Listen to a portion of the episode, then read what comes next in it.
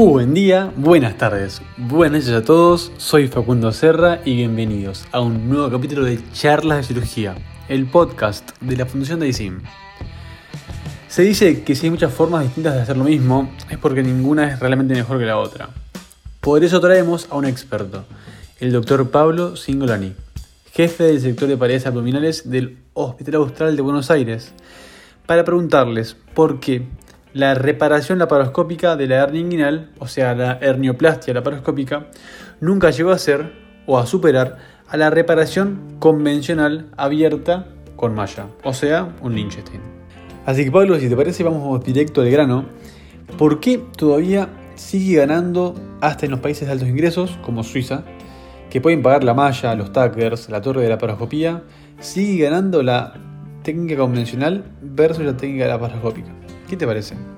Cuando apareció la, cirugía laparoscópica, ya el Lichtenstein ya era la cirugía gold standard en el mundo, ya las mallas ya se, habían empezado a mejorar, ya teníamos el, prolene, en las mallas de, de, prolene, y ahí hace un encuentro la cirugía laparoscópica con eh, la plástica del Lichtenstein que ya se había generalizado globalmente. ¿Qué es lo que tiene a favor la cirugía del Lichtenstein?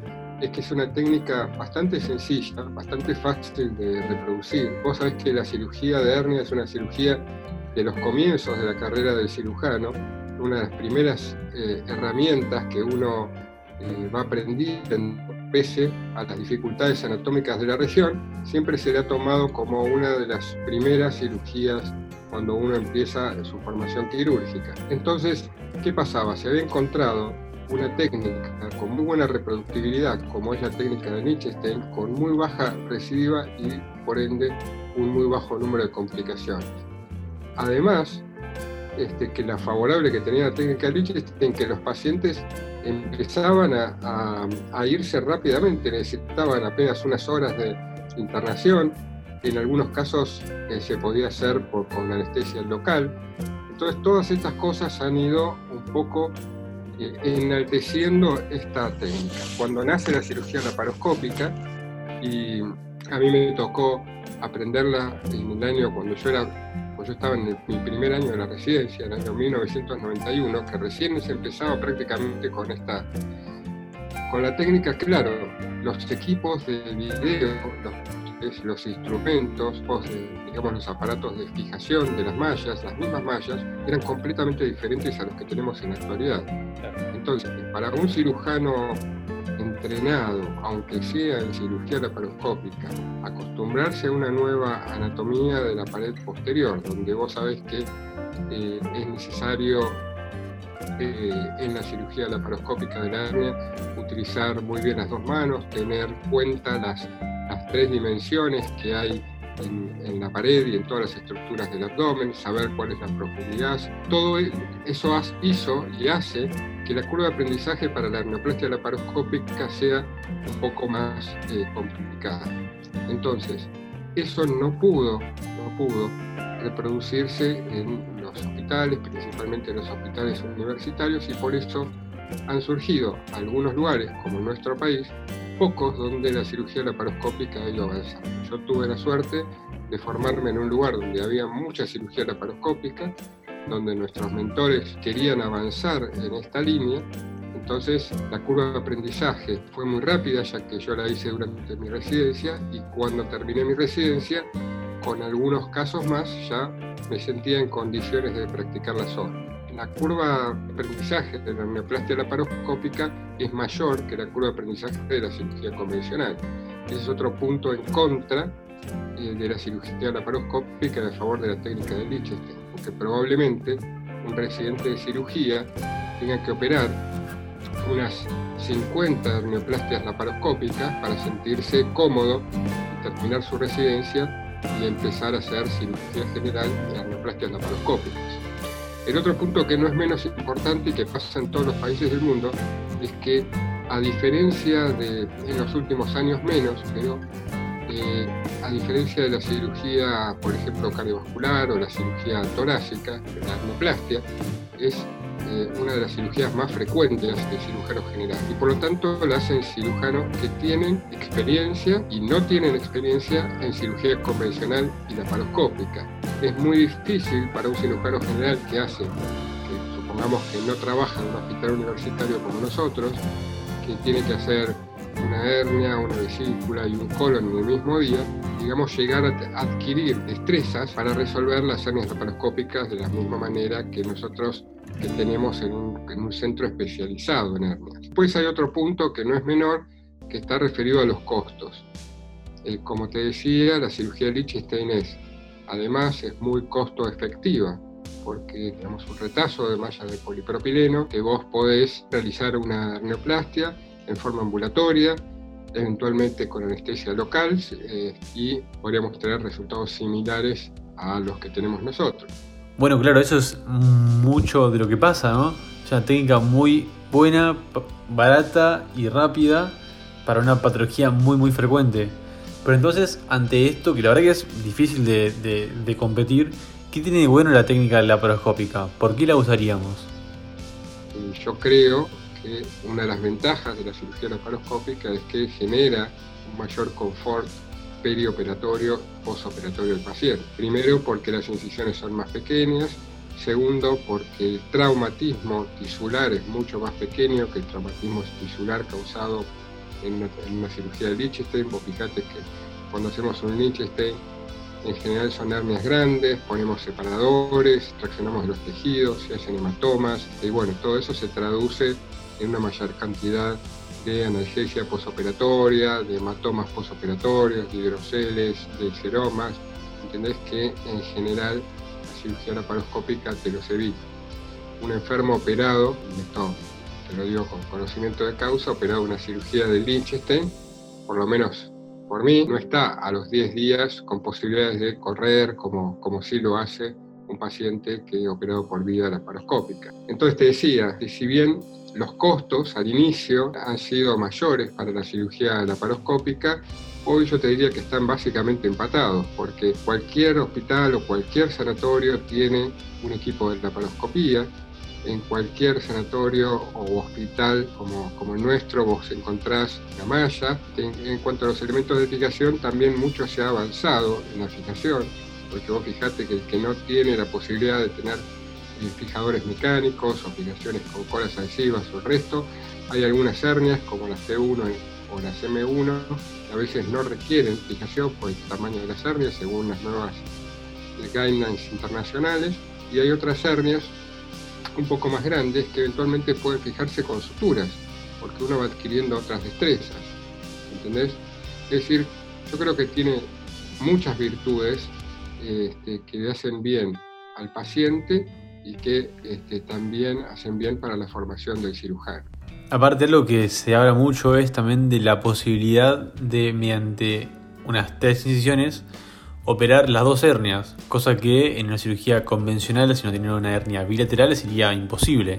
Bueno, que esa es otra de las, de las, este, de las ventajas de la laparoscopía, ¿no? de poder resolver de forma bilateral diferentes cuando uno hace un este bilateral que el enfermo eh, tiene mucho desconfort a nuestro.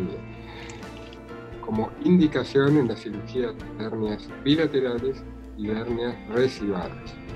Es otra ventaja muy importante de la cirugía laparoscópica para aquellos pacientes que tuvieron una plástica anterior. Por vía laparoscópica vos te encontrás con una zona completamente virgen, muy fácil para, para acceder. Tienes hacen hernias crurales. Son muy difíciles en el, diagnóstico diferencial con otras patologías ginecológicas, anexiales, etc. O incluso eh, patología eh, endometrial. Mujeres con dolores pelvianos, en el examen físico vos no palpás porque son hernias muy pequeñas y sin embargo cuando haces la laparoscopía encontrás hernias plurales y es, muy bueno para la mujer resolverlo por vía laparoscópica. Es otra de las indicaciones. Entonces hasta ahora tenemos dos técnicas, la rinoplastia convencional con malla o Lichtenstein y la rinoplastia laparoscópica.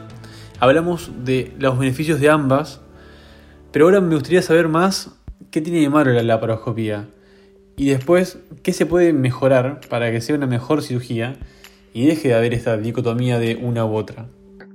Es verdad que cuando uno hace una cirugía laparoscópica está violando la cavidad abdominal, ¿eh? que eso no ocurre, bueno, nosotros que hacemos TAP, y los que hacen TEP no, este, pero esa es una cosa a tener en cuenta, la colocación de trócares puede estar relacionada, ya no, pero en un principio veíamos lesiones por los trócares, lesiones de las arterias epigástricas, lesiones intestinales, en fin. Ahora todo eso lo hacemos con mucho más cuidado. Realmente nosotros que usamos técnica abierta es mucho menos eh, posible que hagamos, un, eh, que hagamos alguna lesión de, intestinal o lesión visceral. Eh, por supuesto que la cirugía laparoscópica tiene complicaciones mucho más importantes que la cirugía convencional, que bueno, que, que obviamente hay que conocer muy bien la anatomía para tratar de evitarlas. Entre ellas, las lesiones de los grandes vasos, la lesión de los vasos eh, gonadales, del conducto deferente, las lesiones inadvertidas de la vejiga, ¿eh? Y bueno, y complicaciones relacionadas con el cierre también del peritoneo. Cuando vos no tenés mucha experiencia y te llegas a operar una hernia inguinal eh, moderada, o viste mediana o grande, y, bueno, y no pones bien en posición al paciente, y no te acordás que tenés que movilizarlo un poquito, eh, viste todas esas cosas que hacemos en el preoperatorio que nos salen automáticamente, y vos lo dejás en la misma posición y el neumo es bajo y el paciente es medio gordito y no le entra aire a la cavidad y no tenés espacio y se te mete el intestino. Bueno, todas esas cosas frustran mucho. Entonces decís, no, yo esto no hago más. Eso es, esa es la curva de aprendizaje. Y si usted, Doc, tendría que mejorar algo de la cirugía laparoscópica o de la hernioplastia laparoscópica, ¿qué sería? Bueno, te diría que ya estamos eh, prácticamente, por ejemplo, eh, una de las cosas que a mí siempre me, me, quedó, incómodo era con la visión laparoscópica, que mm, a veces los pequeños sangrados o, una pequeña, digamos, o, pequeñas alteraciones anatómicas que tuviera el paciente, eh, yo a veces no me quedaba tan cómodo con, eh, con la visión laparoscópica que tenía, a veces por falta de luz, a veces por, por falta de definición, sin embargo, en los últimos cuatro o cinco años, los nuevos equipos nos cambiaron todo. Entonces uno tiene una visión perfecta. Después, con respecto a los materiales, se han ido mejorando y ha pegado toda una, curva. Hace el año 90 usábamos prolene pesado y después hemos dejado haciendo más livianas, más corporosas, para favorecer mejor la cicatrización y que tengan menores posibilidades de infección. Incluso se hicieron más livianas y ahí aparecieron algunas recidivas, que yo creo que están relacionadas con una época que tuvimos, estuvimos colocando mallas más livianas. Y ahora volvimos a las fuentes, volvemos a colocar mallas pesadas, sobre todo en la gente joven, este, porque bueno, porque es una patología que la gente quiere, digamos, no quiere operarse otra vez, este, tenemos que asegurar la mejor, la mejor cirugía posible y creo que en la gente joven las mallas pesadas este, son importantes. Hay algunas cosas, eh, por ejemplo, hay algunas situaciones difíciles, como son eh, los pacientes que están previamente operados o que recibieron radioterapia o están prostatectomizados, que a veces tienen, en esos pacientes se requiere un poquito más de cuidado en la disección, sobre todo porque tienen, viste, a veces linfadenectomías este, de los grandes vasos, eh, y, bueno, o el cierre de la próstata te genera algunas adherencias ahí en la región eh, vesical. Claro. Eh, así que uno tiene que estar un poquito ahí con un poquito más de cuidado y, bueno, y a veces para el que no tiene tanta experiencia puede ser una cirugía un poquito más compleja y evitable. Eh, Entonces, tenemos cosas buenas, cosas malas de las dos realmente una es tal vez más moderna que la otra y tiene sus ventajas. Pero usted, Doc, ¿qué haría? Usted, si por ejemplo se tendría que operar de alguna de las dos, ¿qué técnica usaría o qué técnica le pediría claramente al cirujano que, que haga? Operaría a mí mismo por, vía laparoscópica. Eh, yo no me, operaría, no me operaría por vía convencional, de ninguna manera. Incluso fíjate que hoy en el mundo, pero ya se ha pasado a lo que se llama ARTA, digamos, se hace la cirugía por vía robótica. Y ahora que usted, por ejemplo, elija la vía laparoscópica, me hace pensar si es que en el futuro, ya que bueno, nosotros usamos mucho el laparoscopio y lo usamos en casi todas las, las cirugías que, hacemos y siempre tratamos de, de, usarlo, por lo menos en nuestra escuela o tal vez en nuestra generación. Hasta eh, tenemos los peri-trainers y se está abocando mucho, mucho en eso.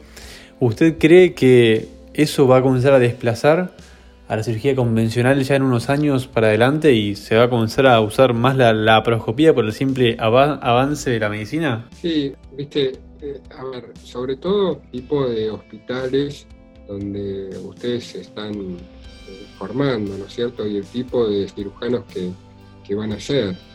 Eh, digamos, yo creo que, que, hay que conocer todas las herramientas. Lo que pasa que es verdad, y me parece que es mi sensación, que en la cirugía de la hernia, nosotros en el hospital le hemos dado una dirección hacia hacer mucha laparoscopía, porque los pacientes nos lo piden, porque sabemos que el confort postoperatorio es mejor, porque tenemos una recuperación anestésica muy buena, donde a las 2-3 horas se pueden ir los pacientes de alta, que eso no ocurre en, en, muchos lados. Claro, y acá quiero, tal vez para la última pregunta, no sé, plantear algo un poco más grande que es si este es el fin de la cirugía de la hernia, que bueno, es difícil que lo sea, pero tal vez habiendo tantas distintas formas de operar lo mismo, tal vez simplemente esta que tenemos ahora, que es la herniplastía laparoscópica, que es lo nuevo, o la herniplastía robótica, que es lo más más nuevo, tal vez no sea lo último, tal vez haya algo, algo más, algo mejor dando vueltas que aparezca dentro de poco para reemplazar todo esto que una vez fue bueno, pero nunca fue lo mejor. Hasta la prisión de las mallas, este, todas las cirugías eh, se realizaban por medio de, suturas y de reparos anatómicos.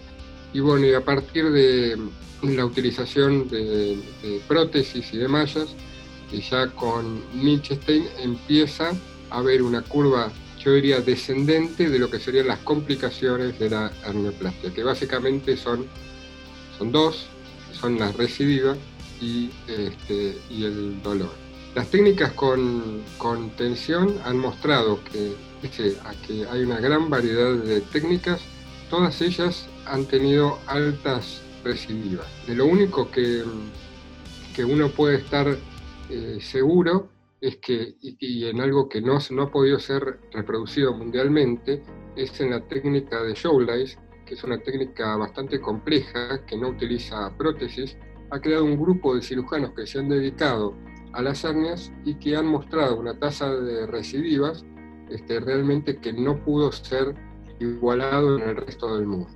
Eh, digamos, no es que hubiera tantas técnicas diferentes para operar la vesícula o tantas técnicas diferentes para hacer una colectomía. La historia lo fue, la fue moviendo y parece que todavía es como, viste, la historia del hombre. Eh, parece como que no estamos en el medio de la historia, capaz que no llegamos al último capítulo. En una de esas, eh, dentro de unos años, viste, te inyectan un poco alguna cola biológica y te, te transforman la, la, la pared. Bueno, y Supongo que se beneficiarían otro tipo de cirujanos, que serían los cirujanos percutáneos, me parece. Miraría bastante para, para ir a la cosa. Así que bueno, esperemos unos años a ver qué, qué pasa. La verdad, Doc, eh, muy, muy, linda charla. Muchas gracias por estar hoy con nosotros. Eh, vimos bastante del por qué la cirugía laparoscópica todavía no, no llega a superar la convencional. Y es claramente porque la convencional, mal que mal, sigue siendo muy buena. Esto fue un nuevo capítulo de Charlas de Cirugía, el podcast de la Fundación AISIM. Soy Facundo Serra. Hoy estuvimos con el doctor Pablo Singolani, jefe del sector de paredes abdominales del Hospital Austral de Buenos Aires. No te olvides de visitar nuestra página de YouTube, ulearning.com. Em, y nada, gracias por escuchar hoy, gracias por poner la oreja. Nos vemos la semana que viene en más charlas de cirugía. Seguimos en Spotify si querés seguir de cerca nuestros podcasts y nos vemos la próxima. Abrazo grande.